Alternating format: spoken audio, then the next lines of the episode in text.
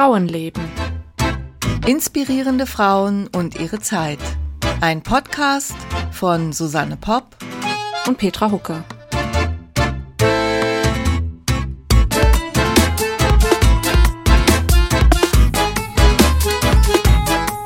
Hallo, liebe Petra. Hallo, Susanne. Der Sommer ist vorbei. Ja, ich wollte gerade sagen, ein, ein langer, schöner Sommer geht zu Ende. Warst du in Ferien oder ist es dir wie mir ergangen? Ich war nämlich eigentlich die ganze Zeit am Schreibtisch. Ja, ich ehrlich gesagt auch. nee, ich hatte keine langen Sommerferien. Ah, die hatte ich schon im, äh, im Frühling, war eine Zeit weg und so. Und jetzt war viel, ja, viel recherchieren und viel übersetzen. Ah ja, okay. Aber, Aber, man kann ja dann auch irgendwie abends noch irgendwie den Sommer genau. genießen und so. Also ich will mich nicht beschweren. Genau, genau. Ja, so geht's mir auch. Ähm, ich habe die, also diesen Sommer absolut das Schwimmen für mich entdeckt. Ich gehe ja immer gerne schwimmen im Sommer, weil wir ja direkt hier am See wohnen. Und dieses Jahr habe ich das exzessiv betrieben. Ja, und ich sehe ja auch, dass du noch ganz nasse Haare hast. Ja, ich habe noch nasse Haare, aber ich komme gerade aus dem See und jetzt muss ich, muss ich mal gucken. Äh, ich muss mich einfach noch mal mit den Hallenbädern hier in Zürich vertraut machen. Es gibt eigentlich genug. Und da wird ja wohl eins dabei sein, in dem ich mal am Sommerbahn schwimmen kann. Für den Winter dann. Genau, weil so bis in den September rein, wenn das Wetter so bleibt, kann ich bis in den September rein schwimmen, aber dann wird es doch ein bisschen kühl. Ja, kann ich Vielleicht noch ein Neoprenanzug irgendwie so für die Übergangszeit bis Oktober. Aber dann ist vorbei. Gut, dann wirst du uns dann erzählen, wie es weitergeht. Ja, genau. Ich sag das jetzt hier in aller Öffentlichkeit und dann muss ich es auch machen. ich frag dich dann wieder. Frag mich dann wieder, genau. Frag mich, was draus geworden ist. Das ist gut für meine Disziplin. Beim Schreiben brauche ich ja das immer gar nicht so, weil da habe ich genug, äh, pass auf, Fachwort, äh, intrinsische Motivation. Sehr gut weil mir das einfach viel Spaß macht. Da kommt die Disziplin irgendwie von ganz alleine, das finde ich auch gut. Ja. Ich erinnere mich, dass du äh, auf Lesereise warst. Erzähl doch mal davon. Ja, stimmt, du hast recht. Ich ist war in der schon wieder Ostsee. so lange her? Ja, ist schon wieder so lange her. Das war im Juli an der Ostsee. Da war ich nicht schwimmen. Das Wetter war nicht so besonders. Es war so ziemlich durchwachsen, sehr windig und ich glaube, die Ostsee ist auch kalt. Aber ich war zum Beispiel in Stralsund, äh, eingeladen von der äh, Tea Boutique, dem Ehepaar Möller. Und das war super nett. Also wir haben das gemacht in Kooperation mit dem Konfuzius-Institut in Stralsund. Das ist untergebracht in einem herrlichen alten äh, Haus am Markt. Und äh, da fand auch diese Lesung statt und Schwerpunkt war halt natürlich schon so ein bisschen der Tee. Also die Familiengeschichte spielt natürlich eine Rolle, aber wenn man jetzt in so einem Institut liest, wo dann, wo dann ja auch, ähm, sagen wir mal, die chinesische Kultur eine gewisse Rolle spielt, da habe ich halt sehr viel erzählt, auch über die Hintergründe des, des Buchs, gerade was die Reise betrifft, von, äh, von dem Tobias Ronnefeld durch China. Mhm. Und äh, war natürlich, hat schon so ganz leichte Bedenken, weil das sind ja nun mal wirklich Fachleute da am Start, also die sich echt auskennen. Ähm, aber es war dann, es lief super. Mhm. Also hat großen Spaß gemacht, das Feedback war positiv, äh, alle waren glücklich und ähm, ja, war toll. War das dann mit Teeverkostung auch? Ja, genau, mhm. genau. Also das gab, also die äh, Firma Ronnefeld war äh, auch vor Ort zusammen eben mit dem Teeladenbesitzer ne, von der Teeboutique und haben, die haben dann eben gemeinsam so eine Teeverkostung angeboten. Durfte man zwei, drei Sorten probieren. Ja, war eine sehr, sehr entspannte, sehr schöne Atmosphäre. Also sowas können wir gerne öfter machen. Klingt total gut, ja. Ja, aber es war super. Klar, ist ja auch eine weite Reise ne, von Zürich, aber wir hatten noch zwei weitere Lesungen in Hotels. Ähm, die waren auch schön, jetzt nicht ganz so gut besucht wie das. Klar, ne? wenn, wenn die, die Teetrinker da eingeladen werden, dann kommen die auch. Super, oder? Sehr schön. Hat mich sehr gefreut. Gut, heute geht es um Liesekopf, Wel nee, Liesekopf. oh, schneidest du den Versprecher jetzt nee, raus oder bleibt der drin? Lieselotte Welskopf Henrich. Genau, so ist es. Sie war ähm, Aktivistin für, für die Rechte der Native Americans in den USA. Sie war Althistorikerin und Schriftstellerin. Und über sie werde ich etwas erzählen. Aber ähm, bevor ich mit ihr loslege, ist das ganz spannend, dass unsere Folge, die wir schon so vor einem Monat oder so aufgenommen haben, plötzlich ähm, ähm aktuell geworden ist hier, weil nämlich ähm, ein Kinderfilm in die Kinos gekommen ist, der heißt Der junge Häuptling Winnetou glaube ich. Junge, du, du, hast mir, du hast mir ein Foto geschickt. Ich habe gedacht, das darf ja wohl nicht wahr sein. Ja, wir hatten kurz vorher hatten wir die Folge aufgenommen, haben noch drüber gesprochen, äh, was für ein, sagen wir mal, doch verzerrtes Bild diese Karl-May-Romane äh, wiedergeben. Und, ähm, und die Filme dazu. Und also, die Filme dazu. Und genau. wenn man jetzt dieses Plakat sieht, wo halt wirklich ein, ein Junge steht als Winnetou verkleidet und einer als Old Shatterhand verkleidet, also es ist wirklich absurd. Und ähm, der Film läuft wohl noch, aber jetzt in den letzten Tagen, also wir, heute haben wir den 25. August, in den letzten Tagen war in den Medien, dass die Bücher dazu, die beim Ravensburger Verlag erscheinen, jetzt aus dem Programm genommen werden, weil sich die Leute ah. beschwert haben. Okay. Ja, also es wäre nicht mehr zeitgemäß. Ja, Ach, das ist ja interessant, okay. Ja, und jetzt kommt natürlich die gleiche Kritik, die dann bei sowas immer kommt, so, ja, aber früher haben wir doch alle Karl May gelesen und jetzt wird uns das ja. weggenommen, dass wir das nicht ja. mehr dürfen. Ja, also es ist sehr interessant und dann eben gerade sehr äh, aktuell. Und was ich in der Folge auch noch angesprochen habe, wenn ich mich richtig erinnere, wenn ich es nicht rausgeschnitten habe, ich empfehle die Schriftstellerin Louise Erdrich. Das ist eine ja. ähm, mhm. US-Schriftstellerin, die auch sehr viel, also es geht in der Folge darum, kann man von außen über Native Americans schreiben, wie kann man darüber schreiben und soll man nicht die Native Americans lieber selbst zu Wort kommen lassen. Mhm. Genau, und da habe ich Louise Erdrich empfohlen, von der kann man nie praktisch jedes Buch lesen, würde ich sagen. Und dann habe ich jetzt auch noch ähm, gesehen, das Buch hat bestimmt auch jeder schon mal im Buchhandel gesehen, das heißt äh, Firekeeper's Daughter. Das ist dieses Jahr erschienen von Angeline Boulay. Also das ist auch ein, ähm, ich glaube, Young Adult oder New Adult, also ist auch schon für jüngere LeserInnen. Und da war ein äh, Interview mit der Schriftstellerin in der Zeit vom 4. August. Und die Interviewerin fragt sie auch zum Beispiel, warum sie denn über solche Themen schreibt wie Drogen, Gewalt und Armut, also womit die Native Americans heute leider immer noch sehr viel zu tun haben. Also das spielt jetzt in der Gegenwart. Das ist jetzt kein, mhm. kein Mai-Historien irgendwas, sondern das spielt in der Gegenwart. Und sie sagt auch, klar, ich will halt die Probleme zeigen, die unsere jungen Leute haben. Ähm, dann geht es wohl darin auch, ich hoffe, ich spoilere jetzt nicht zu so viel, dass ein junges Mädchen vergewaltigt wird. Und sie will halt aufzeigen, sie will es halt öffentlich machen und sie hat viel von ihren eigenen Leuten zurückbekommen als Rückmeldung. Es ist wichtig, es ist gut, dass du darüber schreibst, weil das zeigt, wie es uns ergeht. Mhm. Und gleichzeitig mhm. will sie aber natürlich auch nicht nur solche schlimmen Dinge schreiben, sondern eben auch, sie sagt, Humor und Freude ist ihr wichtig, die Schönheit unserer Zeremonien, wie wir uns ineinander kümmern und unsere Alten ehren. Mhm. Mhm. Ich habe das Buch leider noch nicht gelesen, aber ich glaube, das werde ich noch tun. Ja gut, das kommt dann alles in die Shownotes beziehungsweise in unserem Blogartikel, ne? Genau. Auf frauenleben-podcast.de. Wer da noch nie drauf war auf der Homepage, weil er das vielleicht immer nur über Spotify oder sonst wie hört. Ähm, es gibt immer auch sehr schöne Hintergrundinformationen, Fotos und Artikel auf unserer Homepage. Genau. Und dann legen wir jetzt mal los mit unserer Liesekopf irgendwas. Lieselotte Welskopf-Henrich, die übrigens unsere allererste DDR-Bürgerin ist.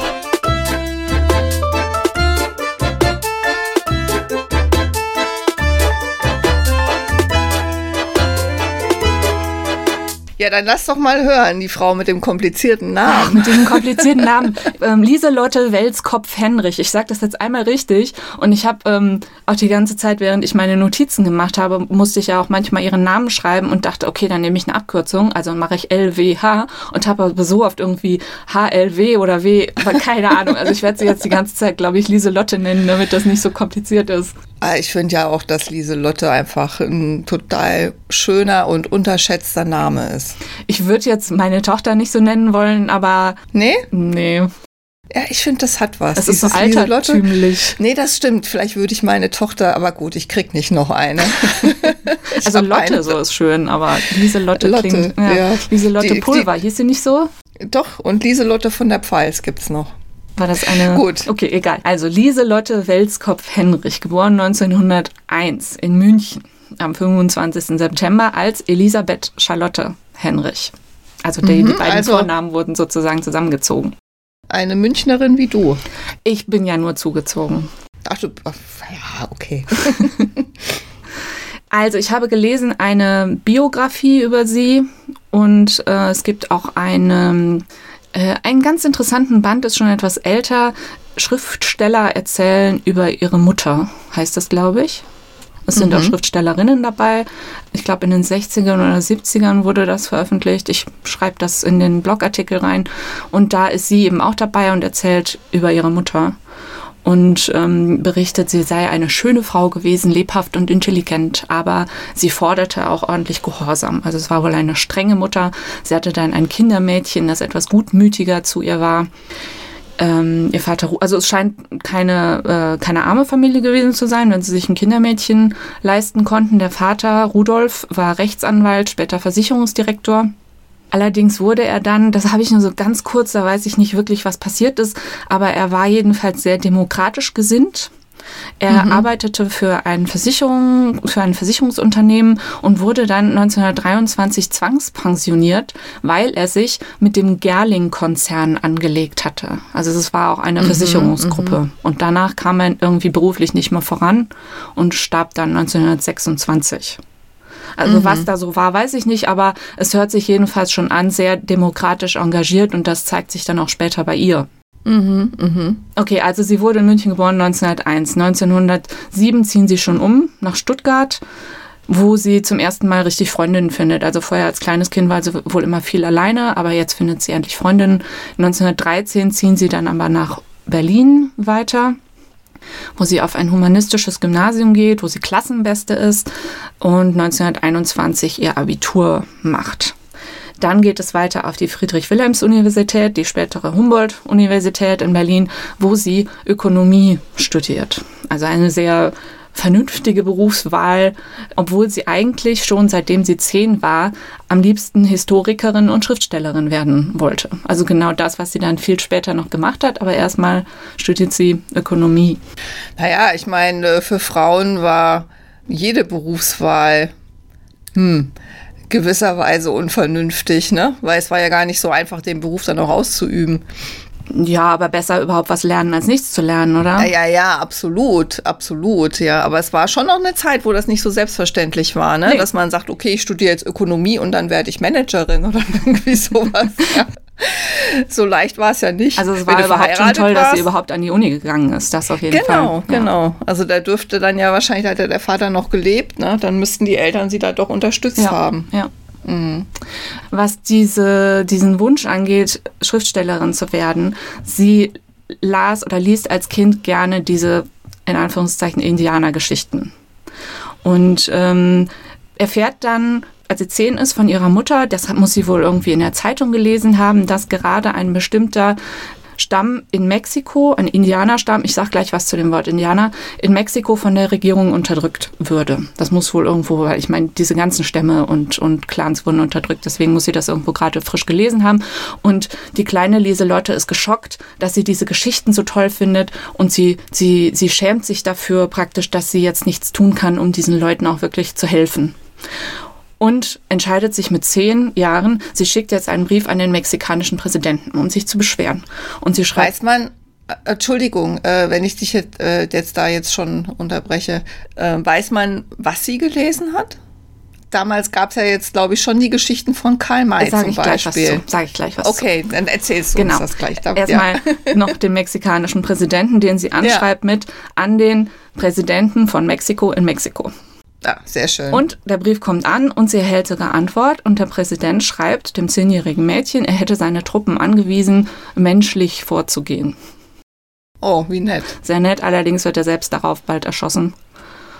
Mm, Und äh, ich nehme an, dass es diesem Indianerstamm dann auch nicht viel besser ging. Aber also man merkt schon im frühen Alter, das ist ihr, das ist ihr späteres Lebensthema mit den Indianern und äh, dem Aktivismus, also dass sie auch aktiv ähm, denen helfen will. So, was sie gelesen hat, Karl May darf sie nicht lesen, weil äh, ihre Mutter erfahren hat, äh, Karl May war im Gefängnis und das wäre kein guter Ja. Einfluss für die kleine Hat Lieselotte. sich ja auch, ist ja auch noch die Frage, ne? Wenn sie das, äh, ja, vielleicht hat sie es ja heimlich gelesen. Richtig, weil, sie hat, hat sich ja nun mal gelesen. alles ausgedacht, ja. Ja, also Der war sie, ja nie dort. sie hat es wirklich heimlich gelesen und ähm, war aber auch gar nicht so begeistert. Old Shatterhand fand sie blöd, das war irgendwie so ein, so ein ähm, übermoralischer, korrekter Deutscher, der sich dann so da äh, aufdrängt und äh, alles äh, besser weiß als äh, die Native Americans und sie kann auch nicht glauben, dass Winnetou sich, also dass sich ein ähm, was war er, Apache-Häuptling so verhalten würde, ein echter, wie es eben der fiktive Winnetou gemacht hat. Oh, dann, ja, okay. Guck mal, was ich hier, ich halte das mal gerade in die Kamera. der Lederstrumpf, genau. Lederstrumpf Da, den habe ich auf meinem Schreibtisch. Den Lederstrumpf von J.F. Cooper. Genau, James Fenimore Cooper war neben, also der hat ja schon viel früher geschrieben als Karl May. Schon Ja. Goethe fand Cooper toll, den Le Lederstrumpf. Und mein Mann auch. Und dann das nur am Rande. Was man aber oft nicht weiß, was ich auch nicht wusste, dass es gab sowas, was wir heute so, so als Arztromane kennen oder sowas, oder diese, äh, wie heißt der, Roden, Perry Roden, diese, diese Heftromane, die man so am Ja. Bahnhof kaufen kann oder so. Davon gab es auch wahnsinnig viele als diese Indianerliteratur. Und die haben wohl gesamt gesehen eigentlich einen noch viel größeren Einfluss gehabt als Karl May. Okay. Nee, das macht man sich wirklich nicht so klar, ne? Weil weil es bleiben ja aus diesen Lese, aus der Zeit, bleiben ja nur bestimmte Leuchttürme irgendwie so übrig, ne? Und ganz, ganz viele andere Dinge werden vergessen. Da weiß man gar nicht mehr so genau, was der Zeitgeist eigentlich war, Ja. was dann die Leute wirklich so gelesen haben und so. Was denn so die Bestseller waren. Ja, okay. Und also solche Sachen hat sie dann gelesen. Hat sie gelesen, genau. Aber ähm, also wie gesagt, da war schon die Kritik, mh, das ist alles unglaubwürdig, was die mir da erzählen von Okay. außen. Ja.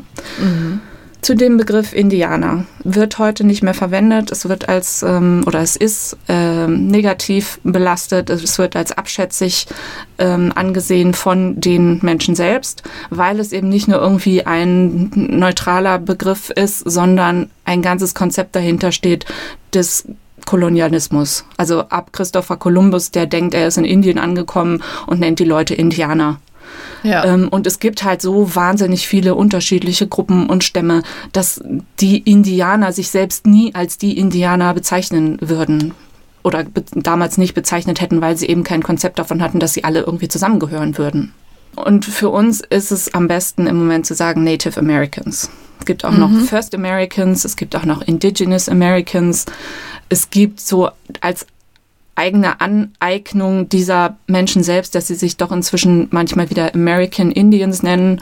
Aber ich werde jetzt die ganze Zeit Native Americans sagen. Oder was es auch noch gibt, First Nations. Aber das ist wohl, wenn ich es richtig gelesen habe, für die kanadischen, also das, was heute Kanada ist, für die kanadischen Stämme. Also ich bleibe bei Native Americans. Allerdings geht es ja auch um diese Art Literatur von damals. Und wenn ich darüber rede, sage ich dann vielleicht doch mal Indianergeschichten oder Indianerliteratur, weil das eben damals Ja. so bezeichnet wurde. Ja, ja. Okay, gut. Ist gut, dass du uns das so klar auseinandersetzt. Gut, ich hoffe, es war klar. Ich fand schon, ja. Gut. Also, sie ist jetzt nicht ähm, mit zehn schon Historikerin und Schriftstellerin geworden, sondern sie hat sich eben mit äh, 20 entschieden, Ökonomie zu studieren, äh, allerdings auch im Nebenfach Geschichte und Philosophie. Ähm, da geht es schon mehr in ihre Richtung. 1925 schließt sie ihre Prom Promotion ab und möchte gerne eine wissenschaftliche Karriere vorantreiben. Das Problem ist allerdings das Geld. Der Vater stirbt ja 1926, hinterlässt kaum Vermögen. Die Mutter verdient auch kein Geld. Das heißt, Lieselotte muss sich selbst und ihre Mutter irgendwie versorgen und arbeitet dann in einem Warenhaus und in einer sozialen Frauenschule und nimmt halt verschiedene Jobs an, um äh, Geld zu verdienen. 1928 wird sie wissenschaftliche Mitarbeiterin im Statistischen Reichsamt, steigt auch zur Referentin weigert sich allerdings der NSDAP beizutragen, was natürlich im, äh, beizutreten, was natürlich im Staatsdienst ein bisschen schwierig ist und was ja auch quasi die Unikarriere versperrt. Dann kommt der Zweite Weltkrieg.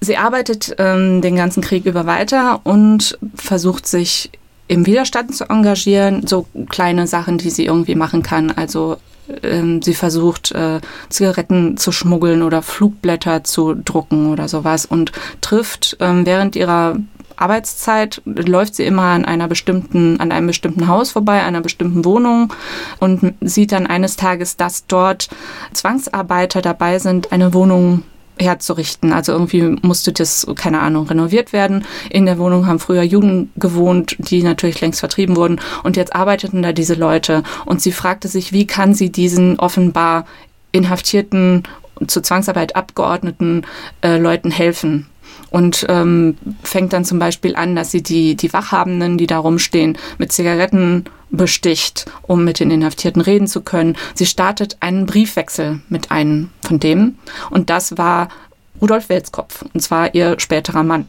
Also sie, ihr Vater hieß Rudolf, ihr späterer Mann hieß Rudolf, ihr Sohn hieß auch Rudolf. Jetzt sind wir bei ihrem Mann, der ähm, 1902 geboren wurde, also ungefähr ihr Alter. Er war Kommunist schon sehr früh. Er war selbst im Widerstand während der Nazizeit, wurde aber immer wieder erwischt. Also er wurde in Schutzhaft genommen. Er war fünf Jahre im Zuchthaus. Er war bei verschiedenen Arbeitskommandos, ebenso wie auch jetzt für diese Wohnungsrenovierung. Er hat immer wieder versucht zu fliehen, wurde aber immer wieder gefangen, wurde dann nochmal wegen Meuterei verurteilt, nochmal zehn Monate Haft und äh, schließlich auch äh, KZ Sachsenhausen.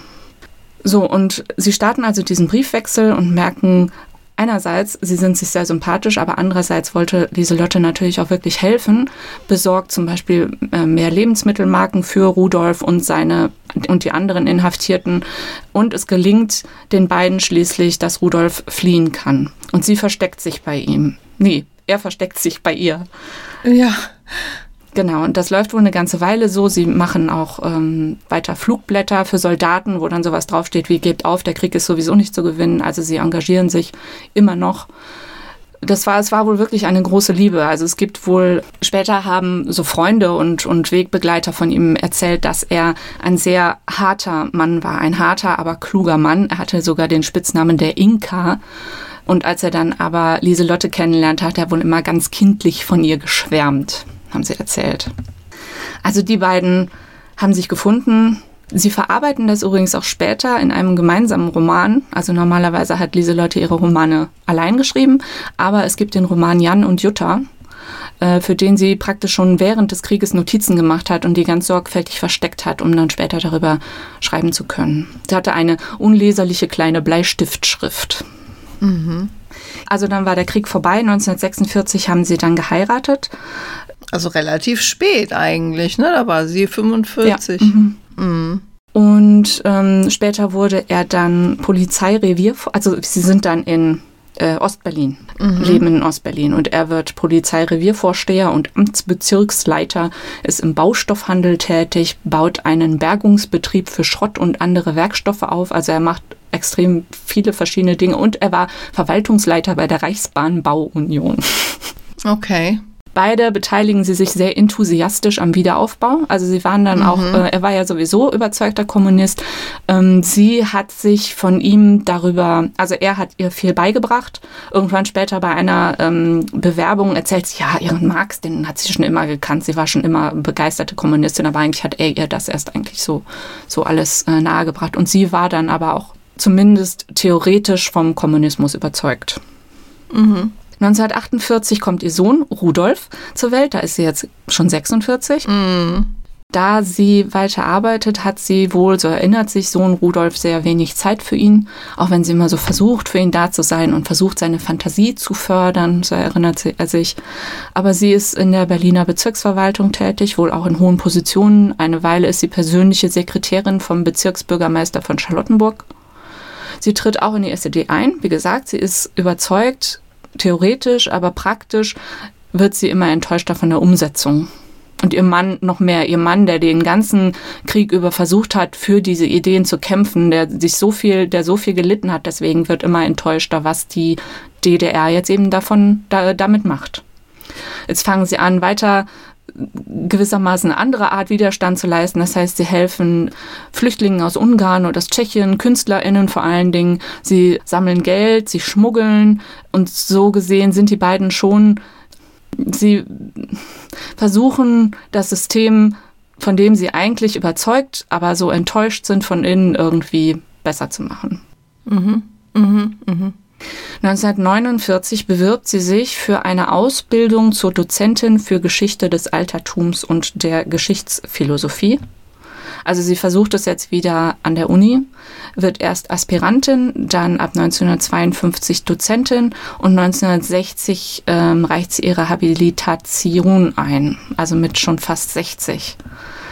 Mhm. Also ja, ja, ich, ich, ich mag das ja, ne, wenn man so irgendwie seine Ziele mit einer gewissen Verbissenheit vielleicht auch verfolgt und das dann auch wirklich noch im naja, vergleichsweise, naja, hohes Alter will ich jetzt nicht sagen. Ah, ich ja. bin ja auch schon so alt.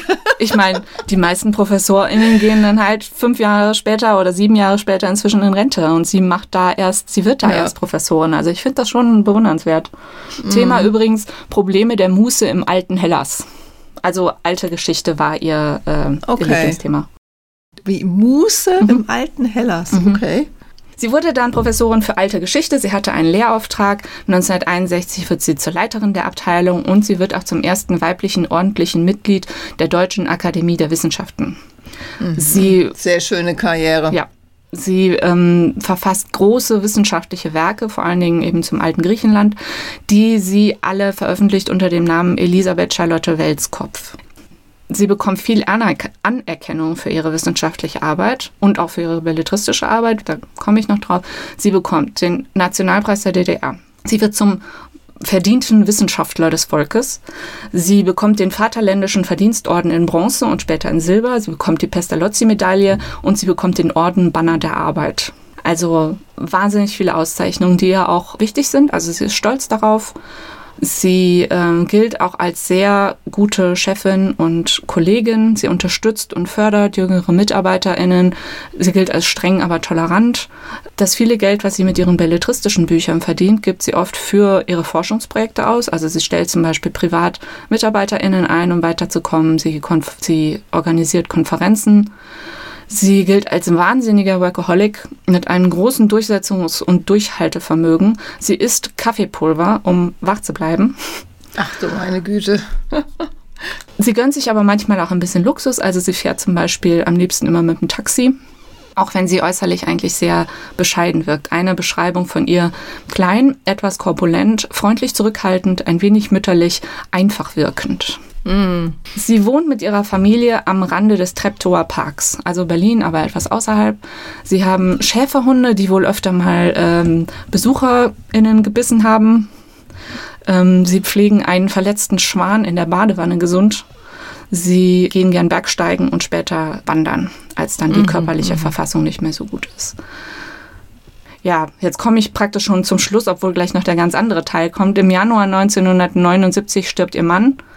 Sie schreibt über ihn, sein Leben war Arbeit und Opfer. Er war der Gefährte meines Lebens, Wollens und Hoffens. Er war aufrecht und unbeugsam. Und nur m, wenige Monate später, im Juni 79, stirbt sie dann selbst während eines Urlaubs in Garmisch-Partenkirchen. So, jetzt möchte ich Sie aber wiederbeleben und über Ihr literarisches Leben sprechen, was, wie gesagt, völlig getrennt war von dieser wissenschaftlichen Karriere. Und viele der KollegInnen an der Uni wussten nicht mal, dass sie schreibt. Okay.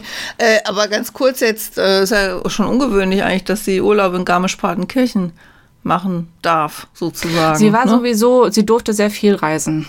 Okay. Wahrscheinlich Gut, eben, das weil sie erzählst diese, du uns ja jetzt alles, genau, ne? weil sie diese ganzen, ganzen Verdienste da hatte, durfte sie wahrscheinlich öfter, öfter raus als andere. Mm. Also schrieb sie praktisch, naja, nicht heimlich, aber getrennt von ihrem Berufsleben, nachts und am Wochenende. Oft schreibt sie das gleiche Buch zwei bis dreimal, bis sie endlich zufrieden ist. Und manchmal, wenn sie ähm, Bücher verschenkt, also die, ihre Belegexemplare, die sie noch ähm, zu viel herumliegen hat, dann ähm, schreibt sie da schon getippte ähm, Hinweise noch mit rein, was sie inzwischen schon alles wieder ändern würde. also nie zufrieden. Ja, sie schreibt viel und vor allem für junge Erwachsene. Und das ist eben diese ganze, dieses ganze Thema jetzt Indianer-Literatur. Hier habe ich sogar noch Zahlen zu diesen, zu diesen ähm, Heftromanen und so. Also Karl May, Winnetou wurde zuerst veröffentlicht 1893. Da fing dann diese ganze, dieser ganze Hype an.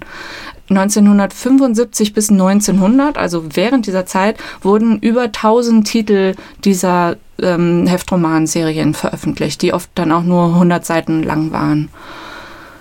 Genau, und immer ist dieses Thema der in der Indianerliteratur, dass die Indianer, die Native Americans eigentlich immer die Feinde sind und ähm, Europäer, vor allen Dingen Deutsche, nach Amerika gehen und dort Abenteuer erleben und gegen Indianer kämpfen.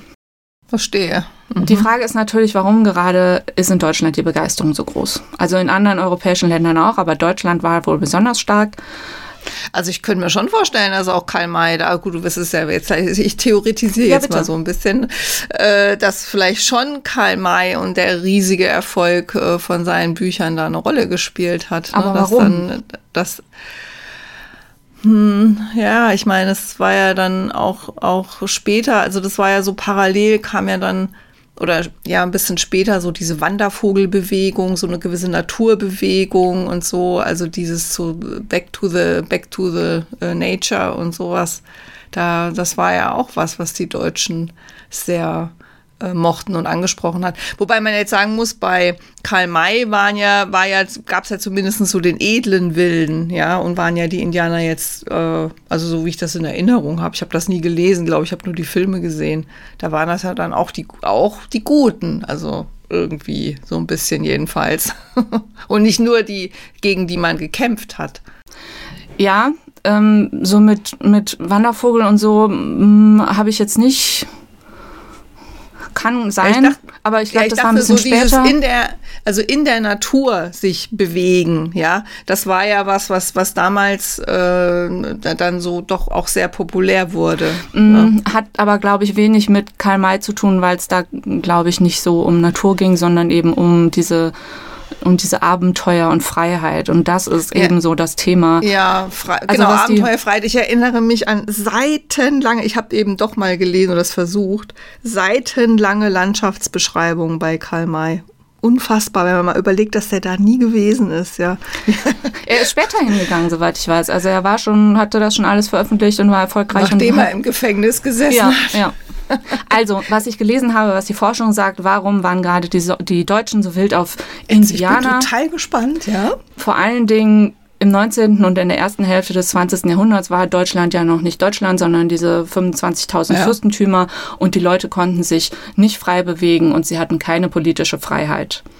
Dementsprechend fühlten sie sich mit den Indianern, die in Amerika von den Kolonialisten unterdrückt wurden, verwandt. Also wir sind beide die Underdogs. Wir beide haben ah, jemanden über uns, okay. der uns zwingt, Dinge zu tun. Wobei zu der Zeit war ja dann Kaiserreich, ne? Da waren ja also Preußen, äh, Glanz und Gloria. Und das da war das ja schon vereint. Das kam dann auch noch dazu, dass es eben auch jede Menge, trotz Glanz und Gloria, militärische und politische Niederlagen gab. Das heißt, ja. auch da fühlten die Deutschen sich minderwertig oder unterlegen, weil sie eben mhm. besiegt wurden. Mhm. Ich finde mhm. das alles ganz furchtbar eklig. Dann auch noch, dass dazu kommt, dass Hitler Winnetou empfohlen hat, obwohl er ja kein Arier war, dass ähm, Winnetou doch das Vorbild eines Kompaniechefs sei. Okay. Ah, und dann auf der anderen Seite äh, sagte das, ähm, das State Department in den USA um diese Zeit, man solle doch, also die Angestellten sollen doch bitte Karl May lesen, um die deutsche Psyche zu verstehen. Aha. Also ich finde das alles irgendwie, ach. Ja, aber es ist auch hochinteressant, finde ich. Wenn du dann noch überlegst, dass diese Filme, ja, die waren dann ja, die kamen aus den 60ern, ja. ne? Dass diese Filme, die setzen dann ja irgendwie noch mal eins drauf, ja, Pierre Pries als Winnetou. Das hat sie ja auch noch erlebt. Ja. Unsere, ähm, unsere Lieselotte. Zum Film komme ich auch gleich noch. Es gibt dann auch, oder es gab, ich, oh, ich hoffe, dass es diese Vereine nicht mehr, nicht mehr gibt, aber es gab in den 70ern und 80ern so Indianervereine in Deutschland, wo sich die Leute dann eben, so wie man sich das vorstellt, mit diesen, mit diesen Federhelmen geschmückt haben und irgendwelche ähm, äh, Schwitzeremonien und, und Regentänze und sowas alles nach, nachgeahmt haben.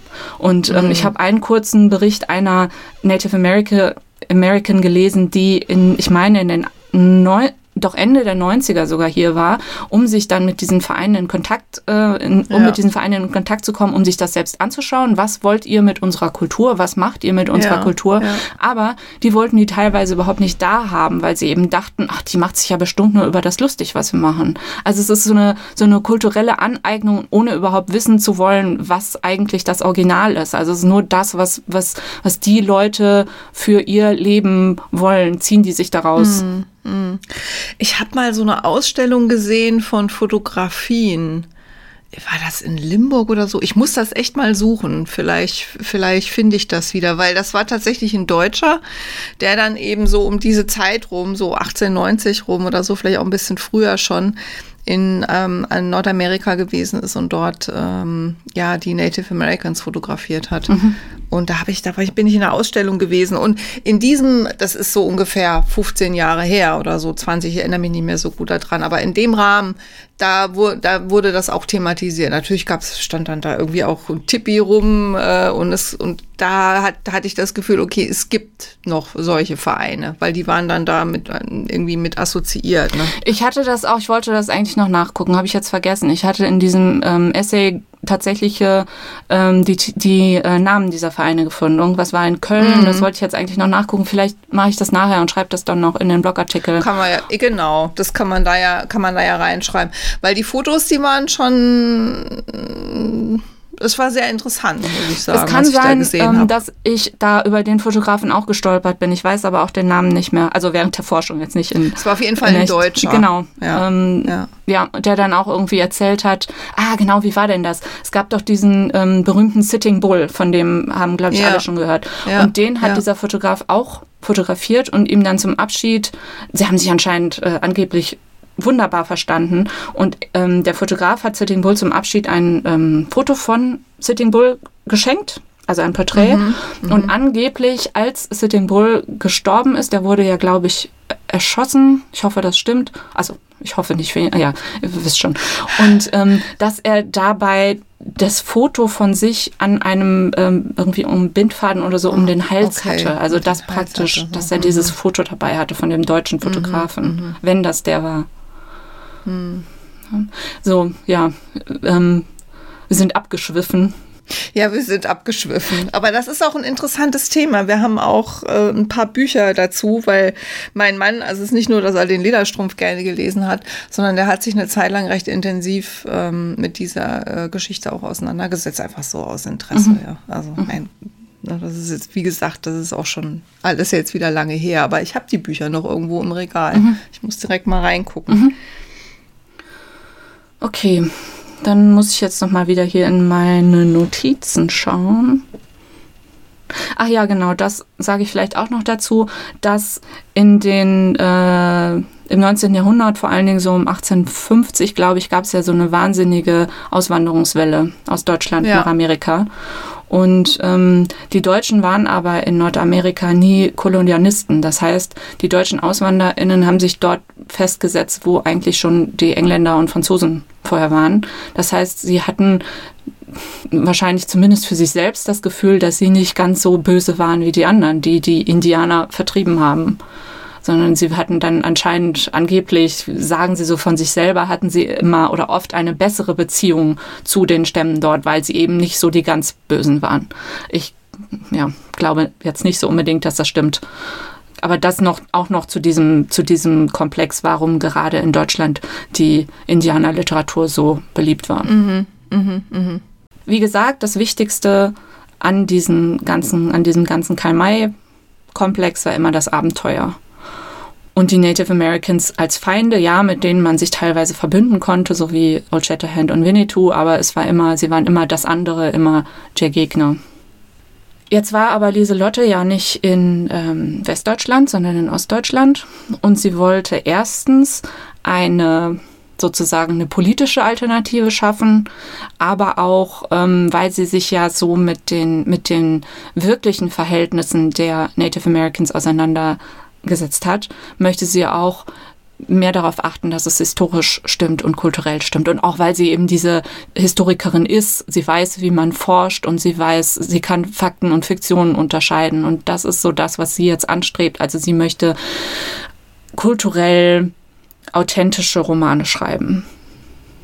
Plus die sozialistische Ideologie dazu bringen. Also auch hier wieder so die Solidarität zwischen den Unterdrückten. Also drüben werden die Native Americans von den Weißen unterdrückt und in Europa werden, wird die DDR vom Kapitalismus unterdrückt und vom Christentum. Das kommt ja auch noch dazu. Das finde ich, oh, ich habe Winnetou irgendwann gelesen, da war ich vielleicht 16 oder so und ich konnte mich jetzt zum Glück nicht mehr so richtig dran erinnern. Aber erstens ist Winnetou ja nur dieser edle Wilde, weil er als Junge von einem deutschen Lehrer äh, erzogen Hm. wurde. Und dann, als er stirbt, ich weiß nicht mehr, wird er erschossen oder ist das ein, ein Er natürlicher wird Tod? soweit, ich glaube, er wird erschossen. Er wird erschossen. Bevor er stirbt, konvertiert er noch zum Christentum. Und um ihn herum steht ein Männerchor und singt ein Ave Maria für ihn. Also selbst da, der absolute edle Wilde opfert sich nicht für sein eigenes Volk, sondern für die Furchtbar. Weißen. Furchtbar. Furchtbar. Wirklich. Ja. Wirklich. Ich weiß gar nicht, ob das im Film auch so ist, dass er noch konvertiert. Kann ich mich jetzt nicht dran erinnern. Ich, ich habe immer nur der Schuh des Ja. Im Kopf. Den habe ich viel öfter gesehen. Das finde ich sowieso noch interessant, wo ich mich jetzt auch wieder nicht mit genug beschäftigt habe. Aber das, wann war das? Vor 20 Jahren oder so? Der Schuh des Manitou? Würde man, könnten die das heute noch machen oder würde man denken, um ich, Gottes Willen? Ich glaube schon, weil das ja eine Parodie auf, Eben, auf es die ist nicht, Winnetou-Filme genau, ist. es ist nicht die Parodie auf irgendwelche echten, wahren Nee. Native Americans, sondern auf diesen Nein. ganzen Winnetou-Komplex. Genau, es ist eine Parodie auf die Filme und, und das ist einfach köstlich gemacht mit der Puderrosa Ranch und Nur dass wahrscheinlich heute junge Leute eben die Winnetou-Filme nicht mehr kennen. Ja gut, das, das ging uns natürlich so. Also äh, Antonia, du kennst sie ja, ne, die hat natürlich den Schuh des Manitou gesehen und wir haben dann gesagt, nee Antonia, jetzt musst du dir auch noch die Originalfilme angucken, das zählt sonst nicht. Und haben sie dann praktisch dazu gezwungen, sich wenigstens mal einen anzugucken. Also ich, nee, das ist jetzt übertrieben, aber ich denke, ich glaube, sie hat mittlerweile irgendwie zumindest mal reingeguckt, weil die werden ja immer mal wieder irgendwie in den dritten irgendwie oder so, werden die immer mal wieder wiederholt. Da haben wir gesagt, hier, guck mal rein, damit du überhaupt weißt, was das klar, ich meine, der Bully Herbig, das ist mehr so unsere Generation, ne? Und, und äh, klar, der ist auch damit groß geworden, ne? ja. Das funktioniert nur als Parodie auf die Filme. Aber nicht auf, also das wäre schlimm, ne? Äh, Ich, ich, ich kann mir das aber nicht vorstellen, dass er, dass er damit irgendwie, mit Witz ja keine Native Americans parodieren, Nee. sondern nur dieses verquere Bild, was wir da irgendwie von haben. Ja, aber trotzdem sieht man da halt irgendwie so verkleidet. Ich glaube, so äh, die Gesichter angemalt und so haben sie sich nicht mehr, ne? Aber Nein, na, Ja. nein, nein, nein. Naja. Der ist auch so total authentisch. Als Winnetou. Der hat das gar nicht nötig. Also kehren wir doch mal wieder zu Lieselotte zurück. Ja, ja, sorry, sorry. Jetzt sage ich das, glaube ich, schon zum dritten Mal. Sie wollte eben historische und kulturelle Authentizität. Aber auch bei ihr ist es so, beziehungsweise sie macht es einen Schritt besser, weil es bei ihr tatsächlich Native American ProtagonistInnen gibt. Also sie schreibt aus der Sicht der Native Americans, aber immer auch wieder mit dieser Folie der Weißen. Also es gibt keine Geschichten, wo sie die wirkliche autonome Vergangenheit dieser Völker erzählt, sondern es sind immer auch Weiße da, gegen die man sich eben verbünden muss oder mit denen man sich verbünden muss.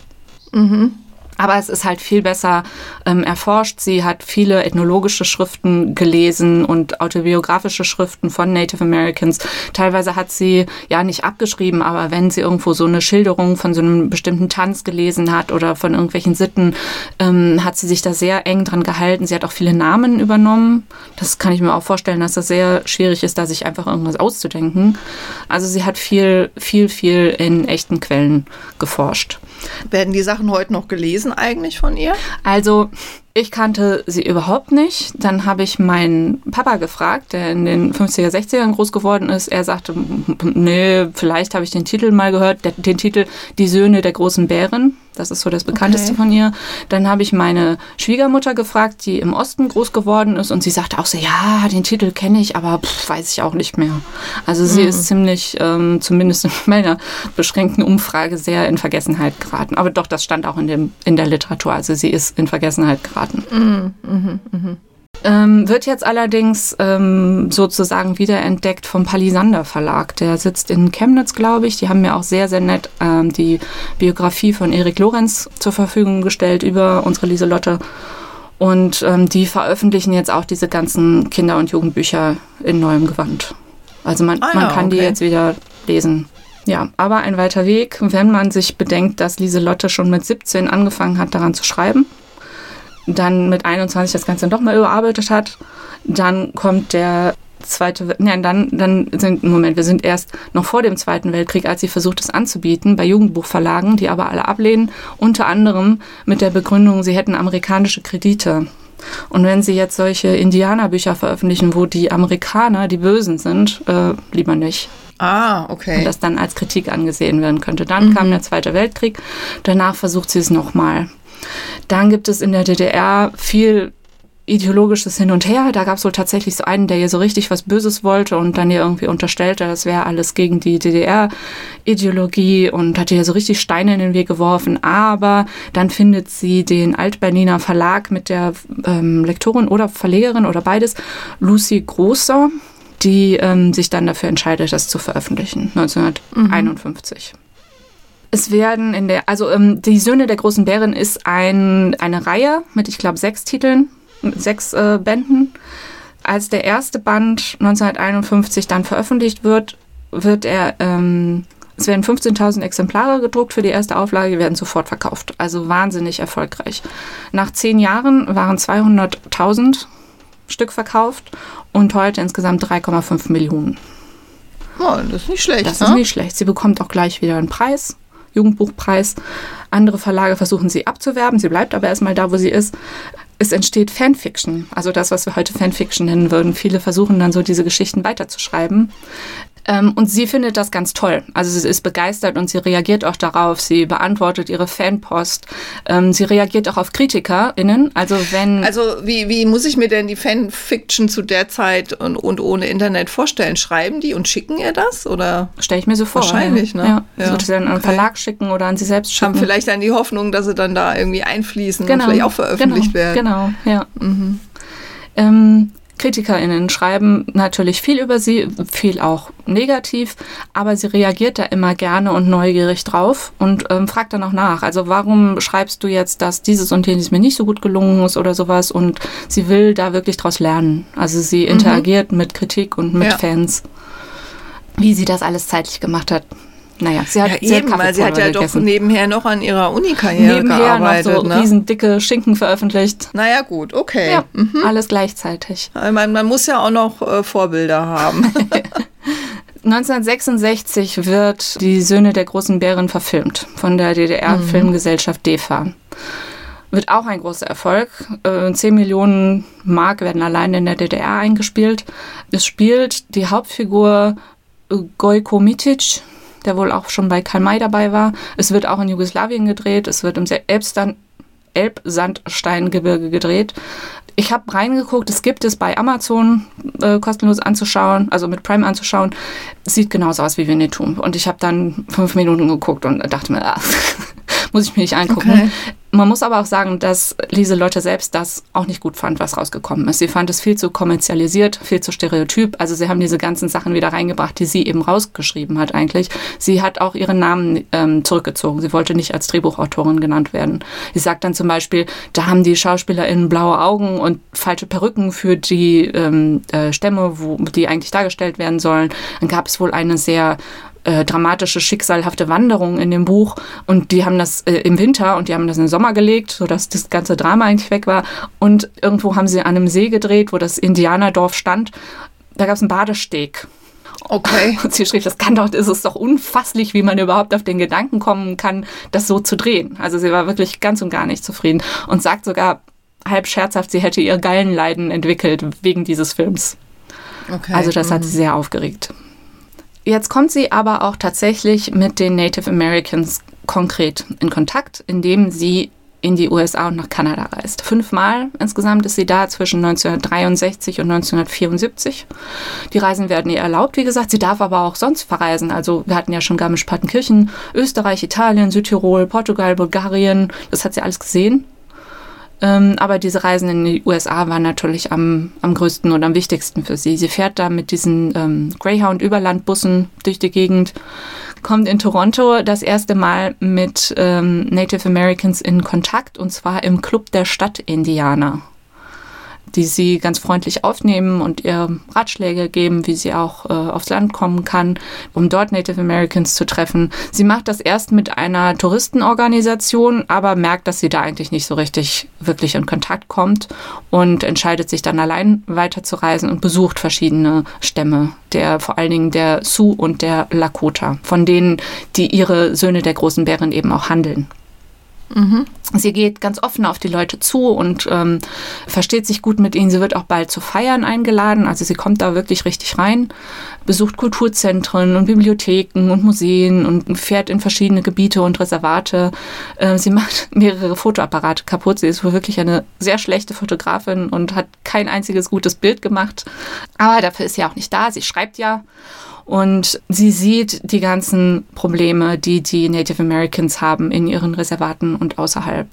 Und ähm, entscheidet sich dann, dass sie unbedingt etwas zeitgenössisches schreiben will. Also eben nicht so diese Sache mit den, mit den Prärie-Indianern, die Büffel jagen, sondern sie will zeigen, dass die heute, dass heute die Native Americans in Baracken leben und sich mit Bürokratie und Marginalisierung herumschlagen müssen. Und ähm, sie will praktisch dieses ganze Indianer-Genre reformieren und schreibt wieder einen mehrteiligen Zyklus, das Blut des Adlers. Da geht mhm. es genau darum, da habe ich eine Zusammenfassung gelesen, da geht es wirklich um all diese aktuellen Probleme. Also, dass eben die Native Americans auf diese Reservate zurückgedrängt werden, wo sie aber überhaupt nicht ähm, die Infrastruktur haben, die sie brauchen. Aber sie will eben diesen Eskapismus, Eskapismus loswerden, was ihren Fans anfangs nicht so ganz gefällt.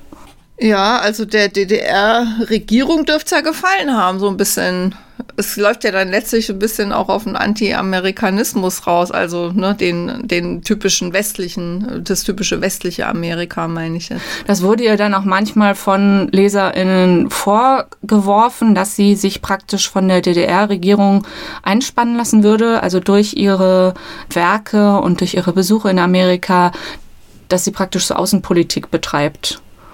Ja, ja. Ist aber wohl offiziell nicht so gewesen. Also ihre, es gibt eine Stasi-Akte über sie, aber die ist sehr, sehr dünn. Also es ist nicht so, dass jetzt sie, dass sie irgendwelche Anweisungen bekommen hätte. Ja, also sie hatte halt Freiheiten und die hat sie genutzt und ähm, sie hatte ja auch recht damit, ne? Also dass, dass die Reservate, ja, ist ja bis heute so, ja, dass das also eigentlich ein unhaltbarer Zustand ist. Ja. Ein gewisser Peter Schwarzbauer hat geschrieben, also man sagt Reservate oder Reservation, ich sage immer Reservate, und er hat geschrieben, Reservationen sind ein lebendiges Museum für Krankheiten, die es sonst in Amerika nicht mehr gibt. Hm. Also das ist so kurz äh, gesagt. Ähm, wie, wie schwierig es ist, da zu leben. Lieselotte hat sich dann vor allen Dingen auf Erziehung und Bildung äh, konzentriert. Also das wär, war ja am wichtigsten, das zu unterstützen und zu fördern, weil sie gesehen hat, wie viel in Schulen falsch läuft. Also schon allein, dass die Native Americans als Kinder an Schulen geschickt werden, außerhalb der Reservate auch, und dann da dazu gezwungen werden, nur Englisch zu sprechen. Sie durften ihre eigenen Sprachen nicht mehr sprechen. Sie wurden verprügelt und bestraft. Und dann gleichzeitig sehen die Kinder aber ja auch, dass ihre Eltern arbeitslos sind. Und warum sollen wir überhaupt was lernen, wenn wir sowieso keine Zukunftsperspektive haben? Wurde das auch übersetzt? Nein, also ins wurde, Englische? Es wurde nicht übersetzt. Also die, dort äh, drüben, also in Amerika konnte man das nicht lesen, Nein. was sie geschrieben Nein. hat. Was mhm. ich auch wieder sehr interessant finde, so von wegen, die Deutschen interessieren sich so für die Indianer, aber warum sollten sich die Indianer für die Deutsche interessieren. Ja gut, äh, sie war Deutsche, aber es geht ja jetzt auch darum, ob, ob das vielleicht, ja, äh, dass es auch nicht nur die ähm, Native Americans lesen könnten, sondern eben auch die Unterdrücker, ja. Es ist sowieso, ja, diese, diese Frage, warum muss das jemand von außen, also ich meine, gut, das war in den 60er und 70er, wir sind jetzt natürlich ja. viel weiter, aber ja. warum brauchen ja. wir diese Stimme von außen, warum lassen wir die Leute nicht selbst erzählen?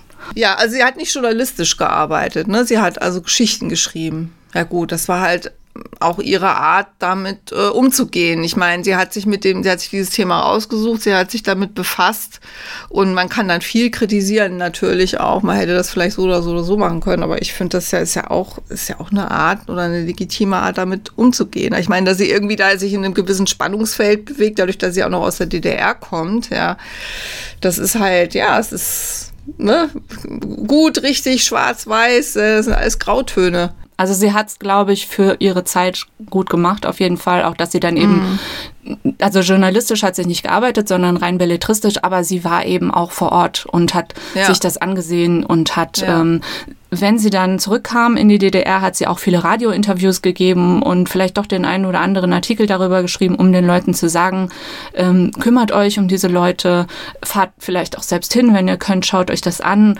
helft vor Ort. Also mhm. sie war da wirklich aktiv. Sie war auch in ähm, Amerika selbst aktiv, als sie da unterwegs war. Hat sie zum Beispiel mit Native Americans vor einem Kino protestiert, als da so ein schlechter rassistischer Western gezeigt wurde.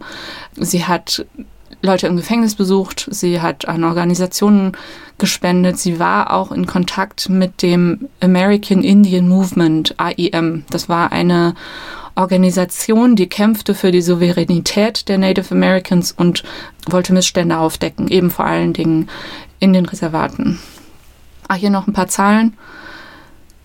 40 Prozent der Native Americans in den Reservaten waren arbeitslos, 70 Prozent lebten in Elendsquartieren. Das Jahreseinkommen betrug nur, betrug nur ein Viertel des nationalen Durchschnitts und viele äh, Frauen wurden zwangssterilisiert. Ja. Dieses American Indian Movement wurde oder war von Anfang an ziemlich radikal, militant, sodass ähm, sie war mit denen in Kontakt.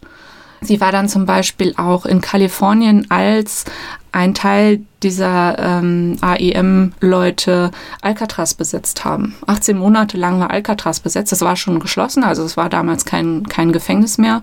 Aber sie ist dorthin gereist, um denen zu helfen, die da ihren Widerstand zeigten. Also es gab kein Wasser auf Alcatraz und sie hat wohl dafür gesorgt, dass die immer genug Wasser hatten. Mhm. Es gibt da so eine ganz, ganz tolle Proklamation von diesen Besetzern, ähm, die zeigt, wie schlecht die Zustände waren, aber auch wie es ist so toll ironisch irgendwie, also dass man genau merkt, also sie, sie drehen das alles um. Ich lese das vor, ich will das vorlesen, auch wenn das ein bisschen lang ist. Wir, die Ureinwohner Amerikas, fordern im Namen aller Indianer das Land zurück, das unter dem Namen Alcatraz bekannt ist. Wir möchten im Umgang mit den weißen Bewohnern dieses Landes gerecht und ehrenhaft sein und bieten hiermit folgenden Vertrag an.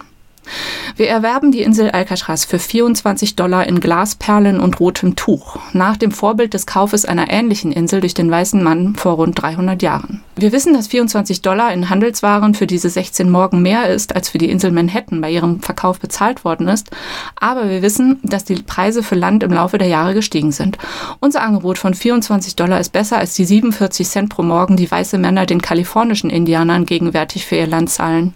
Wir werden den Bewohnern dieses Landes Landes einen Teil davon zu ihrem eigenen Gebrauch überlassen, den die indianische Regierung durch die Behörde für weiße Angelegenheiten treuhänderisch verwalten lassen wird, solange die Sonne aufgeht und die Flüsse ins Meer fließen. Weiterhin werden wir die Bewohner in der richtigen Art der Lebensführung unterweisen. Wir werden ihnen unsere Religion, unsere Bildung und unseren Lebensstil vermitteln, damit sie den Stand unserer Zivilisation erreichen und wir sie und alle ihre weißen Brüder aus ihrem wilden und unglücklichen Dasein befreien können. Wir glauben, dass sich diese Insel mit dem Namen Alcatraz für diese Zwecke bestens eignet, denn sie entspricht den Standards des weißen Mannes für eine Indianerreservation. Damit meinen wir, dass dieser Ort in den folgenden Punkten den meisten Reservationen ähnelt. Es existieren keine Anbindungen an die moderne Infrastruktur und keine Transportmittel. Es gibt kein frisches fließendes Wasser. Die sanitären Einrichtungen sind unzureichend. Es gibt keine Bohr- oder Schürfrechte für Öl, Öl oder Erze. Es ist keine Industrie vorhanden und daher ist die Arbeitslosigkeit sehr hoch. Es gibt keine Gesundheitseinrichtungen. Die Erde ist felsig und unfruchtbar. Der Boden ernährt kein Wild. Es existieren keine Bildungseinrichtungen. Die Bevölkerung war für das ihr zur Verfügung stehende Land schon immer zu groß. Die Einwohner wurden immer wie Gefangene behandelt und in Abhängigkeit gehalten. Darüber hinaus wäre es passend und symbolhaft, wenn Schiffe aus der ganzen Welt, die in das Golden Gate einfahren, zuerst indianisches Land sehen und so an die wahre Geschichte dieser Nation erinnert würden. Diese kleine Insel wäre ein Symbol für die großen Gebiete, die einst von freien und edlen Indianern beherrscht wurden.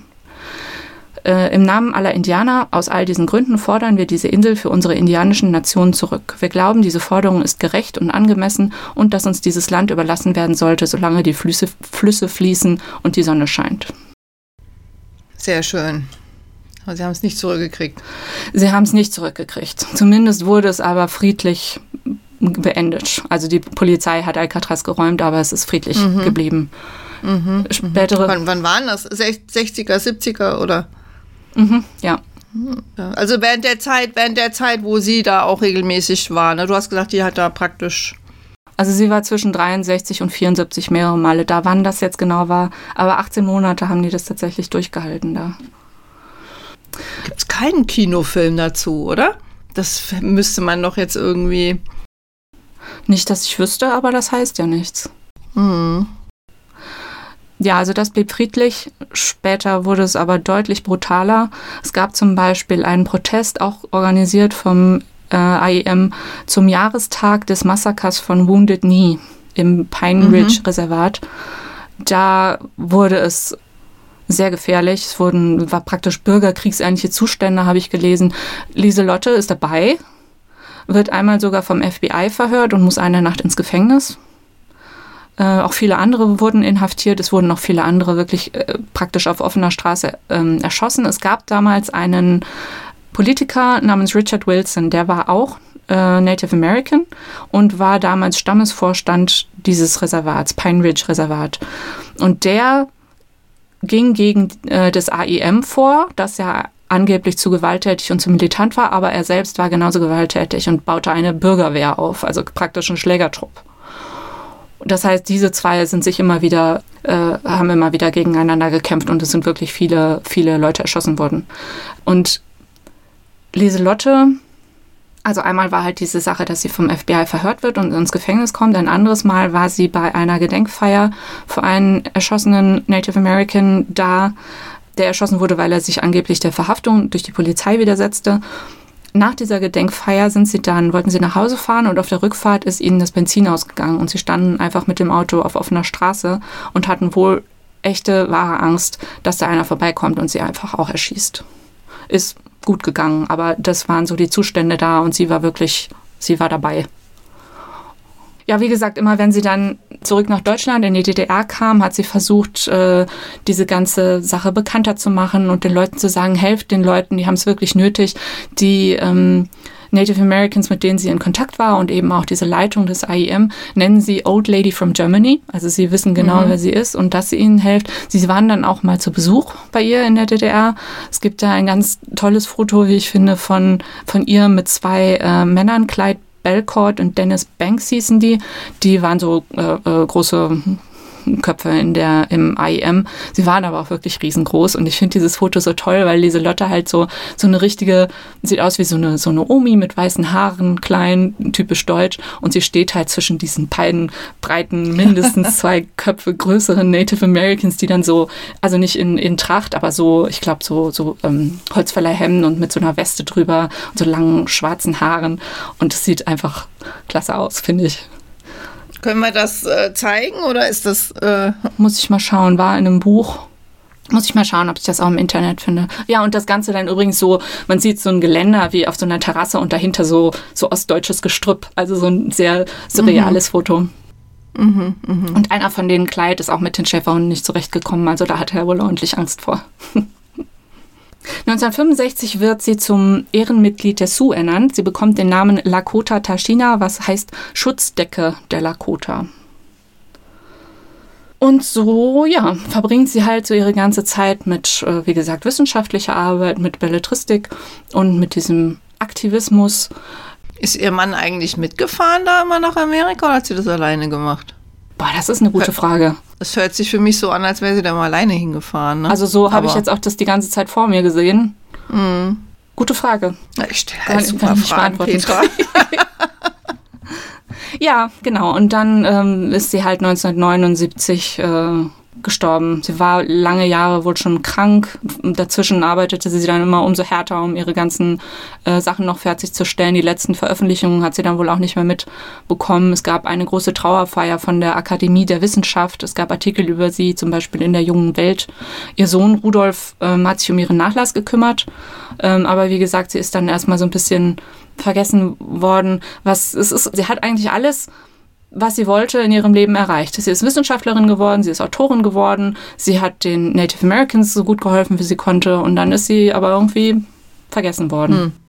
Ja, und äh, wie gesagt, man kann jetzt die Bücher kaufen beim Palisander Verlag, wenn ihr da äh, neugierig jetzt geworden seid auf die Söhne der großen Bären. Das ist eben das, was auch so in der Vergangenheit spielt, so Winnetou-Zeit. Oder eben ähm, das Blut des Adlers, das ist dieses zeitgenössische. Ich habe, mhm. habe ich das vorhin gesagt, ich habe so eine Zusammenfassung gelesen, dass es eben um, um was es darin geht und es ist alles ein bisschen die armen Leute, da kommt immer noch was drauf. Also dann geht es ihnen gerade mal besser, aber dann kommt eine Dürre oder dann kommt wieder irgendwas Fieses von, von den Weißen oder so. Es ist ein bisschen dramatisch bis melodramatisch, aber es zeigt auf jeden Fall sehr, sehr gut all diese, diese äh, Probleme, mit denen die Native Americans in den 60er, 70er, 80er Jahren zu kämpfen hatten und heute wahrscheinlich auch noch haben. Und ähm, mhm. beim Palisander Verlag ebenfalls erschienen ist eine Biografie über Lieselotte von Erik Lorenz. Und das ist die, die du auch äh, gelesen hast. Genau. Ja, sehr schön. Da haben wir ja eine Menge Quellen, die wir da unten jetzt, die wir angeben können oder, oder weiterführende Hinweise, wen auch, wen auch immer das interessiert ja. und sich damit beschäftigen möchte. Genau. Und ähm, wie gesagt, ähm, hatte uns äh, ja jemand diese Lieselotte empfohlen und da sind wir drauf gekommen. Deswegen habe ich sie jetzt vorgestellt.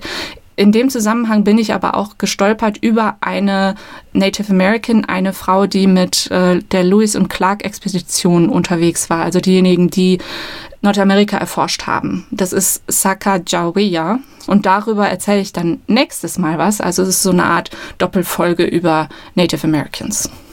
Sehr schön. Wunderbar. Freuen wir uns schon drauf. Gut, das freut mich. Wie, wie kategorisieren wir die denn, die, die gute Lieselotte? Ja, wir wollten ja eigentlich so Künstlerinnen gar nicht machen, ne? aber ich dachte, ja, aber wenn sie ist ja so bisschen auch Ethnologin gewesen. Sie ist ne? Althistorikerin, Ethnologin, ja. Sie ist und auch Aktivistin, Aktivistin, genau. Und ich finde, mm. dann mhm. passt das schon. Ja, ja, ja, ja. Na, wir sollten auch nicht zu streng sein. Das genau. ist ja genau. unser Podcast. Wir dürfen immer noch mal Wir malen einfach, was wir wollen. Gut, dann ähm, genau, in dem Sinne alles Gute und äh, bis zum nächsten Mal. Tschüss. Tschüss.